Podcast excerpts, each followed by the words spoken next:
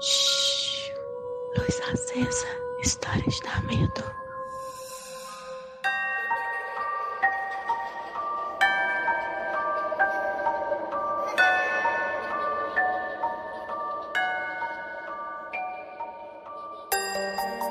Oi, gente, cheguei e hoje eu cheguei para um luz acesa. Hoje eu vou contar para vocês a história do Roberto. Então vamos lá, vamos de história.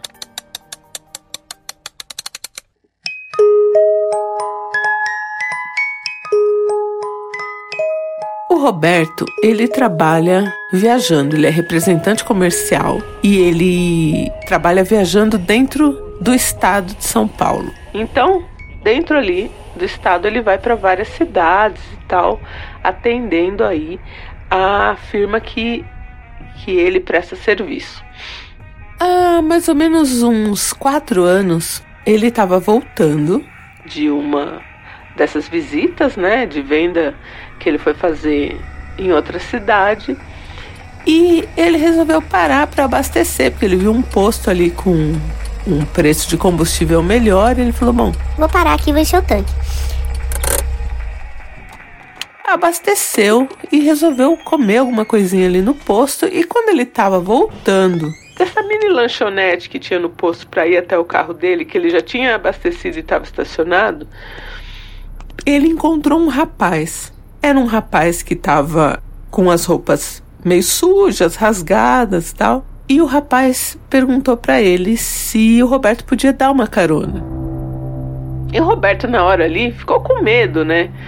Poxa, será? Tô sozinho tal. E começou a conversar com o rapaz. E o rapaz, ele tinha um, um semblante, assim, de muito sofrimento. Mas ele não olhava diretamente para o Roberto, ele ficava de cabeça baixa. E aí ele falou que ele há vários anos ele ficava perambulando pela estrada e que ele não conseguia ajuda, que ele queria muito uma ajuda para sair dali e tal. E o Roberto foi escutando esse cara e foi se sentindo tocado assim, né? Falou: "Poxa, o que, que eu posso fazer por ele?"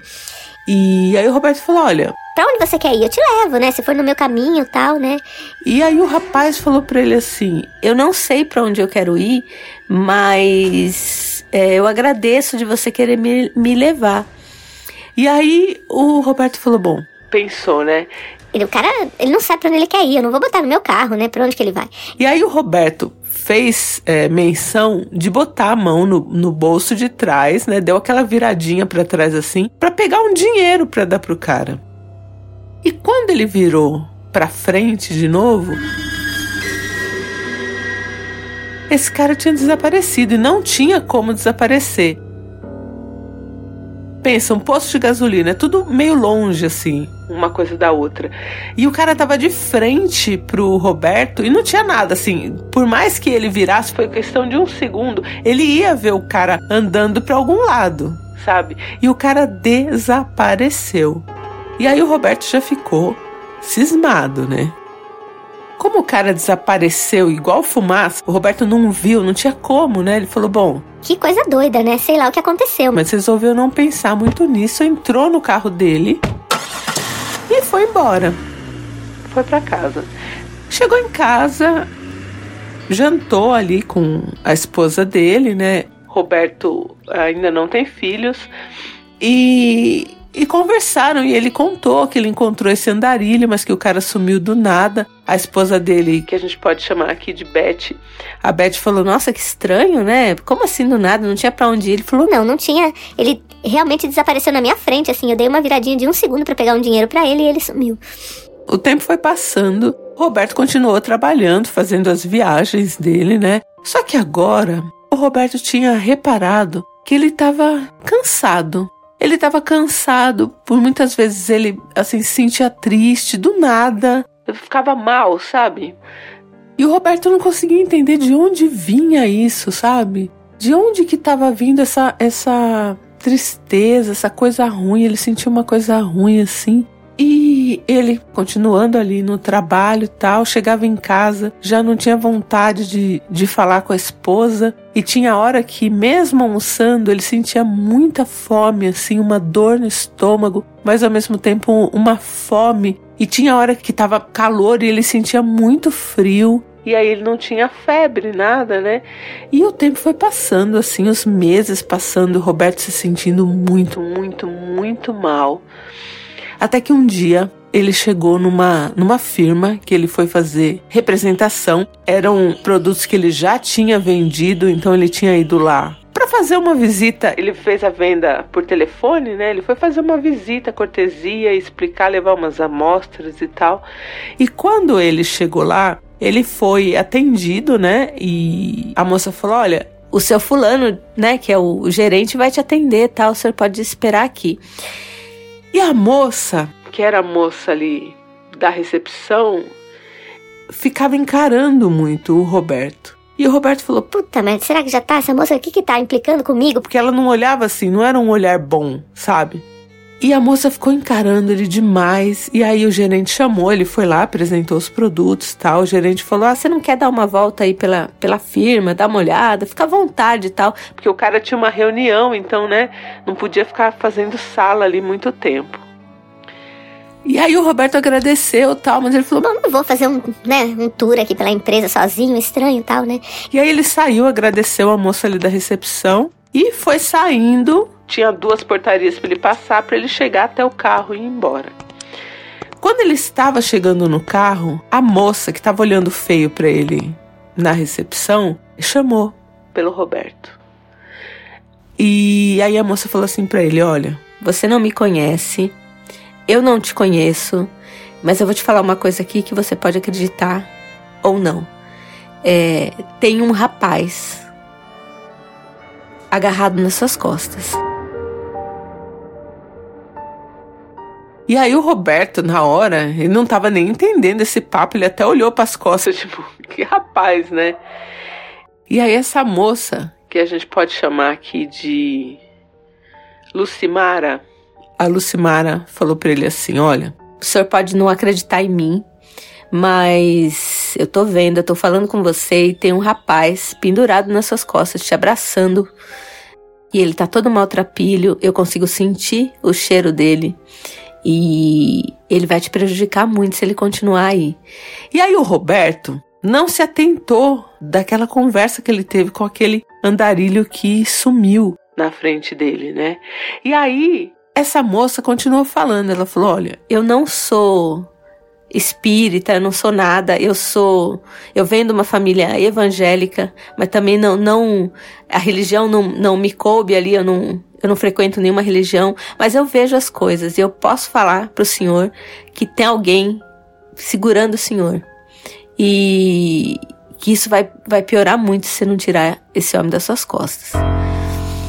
E aí o Roberto, mesmo sem entender, ele falou: Mas e aí, o que, que eu faço então? Eu não, eu não nem acredito nessas coisas, mas como é que eu vou tirar esse homem é, das minhas costas? Essa moça falou para ele assim: Olha, Procura qualquer religioso que você conheça da sua família. Na sua família, eu sei que tem alguém religioso que vai te ajudar. E aí a moça virou as costas e foi embora. E o Roberto voltou para casa e falou para a mulher dele, falou: "Beth, eu tive na na Pôneis é, Metalúrgica e saindo de lá, a moça que me atendeu, que era secretária do gerente lá, disse que tem um. que eu tô com um encosto, que tem um, um, um rapaz segurando nas minhas costas e que ele cheira mal e que ele tá maltrapilho e que ele precisa de ajuda, mas ao mesmo tempo ele quer ficar comigo e vai acabar me prejudicando. E aí a Beth lembrou do andarilho e falou: meu Deus, é o cara que conversou com você lá naquele posto de gasolina. E aí já deu um gelo no Roberto. E aí o Roberto acreditou, alguma coisa ali fez com que ele acreditasse. E ele realmente estava se sentindo muito mal e além de fisicamente mal, muito triste, com pensamentos estranhos, enfim. Quando ele falou para Beth, né, falou: "Olha, é a minha avó ela era benzedeira, mas ela já morreu, né? Então eu não sei de ninguém na minha família que, que, que possa me ajudar nisso. E aí eles lembraram de uma tia do Roberto, uma tia já idosa, que, assim, é muito, muito, muito religiosa, muito fervorosa, assim, mas é, ninguém nunca teve conver essa conversa com ela de espírito, nada, né? A Beth ligou para essa tia do Roberto e, e, eles marcaram uma visita, que seria uma visita, tipo, você visitando um familiar, né? Chegando na casa dessa tia, que a gente pode chamar de Dona Mariazinha, chegando na casa de Dona Mariazinha, assim que ela viu o Roberto, que ela foi abrir o portão, ela falou: Filho, você não vai poder entrar. Você tá acompanhado. E aí a Beth já entrou com ela, ela já pegou uma bacia d'água e com a bacia d'água ela foi lá pra calçada e começou a rezar. E o Roberto falou: Meu Deus do céu, eu aqui parado na calçada e. Enfim. E aí ela rezou, rezou, rezou com essa bacia.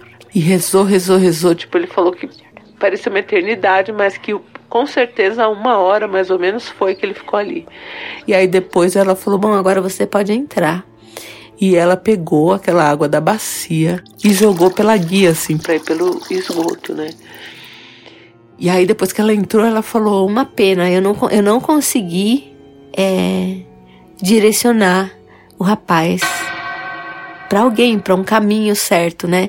Mas ele voltou pelo menos para onde ele estava, que que é andando aí pelo mundo. E aí o Roberto ficou com medo de sair da casa dela e o rapaz grudar de novo nele, né? E só que isso não aconteceu, ele começou, voltou a se sentir bem novamente e tal. E até hoje ele tem dúvidas assim dessa história, mas ele falou, Andréia, não tinha como pessoas que não me conhecem e a minha própria tia idosa que não me via há muito tempo, todo mundo falar a mesma coisa, né? Surreal, né? Então o Roberto ficou andando aí por meses com este rapaz pendurado nas costas dele. E a moça falou: Pra onde você vai? Você tá arrastando esse rapaz com você. E vai chegar uma hora que quem vai arrastar você é ele. Então você tem que se livrar disso o quanto antes. E olha essa moça, gente. Ela ali, sei lá, ela teve, né, um, um chamado que ela, ela passou por cima de qualquer coisa do trampo ali e foi lá, porque ela podia chegar no Roberto e falar isso, e o Roberto, sei lá, xingar ela, voltar lá, falar com o gerente, sei lá, né? Ela arriscou ali para fazer o bem, né? Eu, hein? Deus me livre. Ai, não quero nem comentar muito nessa história porque eu fiquei impressionada, porque é uma coisa assim, você não percebe que tem alguém pendurado nas suas costas. Oi, ideia. Oi, não inviabilizers. Aqui quem fala é Isabela de Belo Horizonte e Roberto, pelo amor de Deus, depois de ouvir a sua história, agora eu tô com medo de falar com qualquer pessoa da rua com medo de ser um encosto.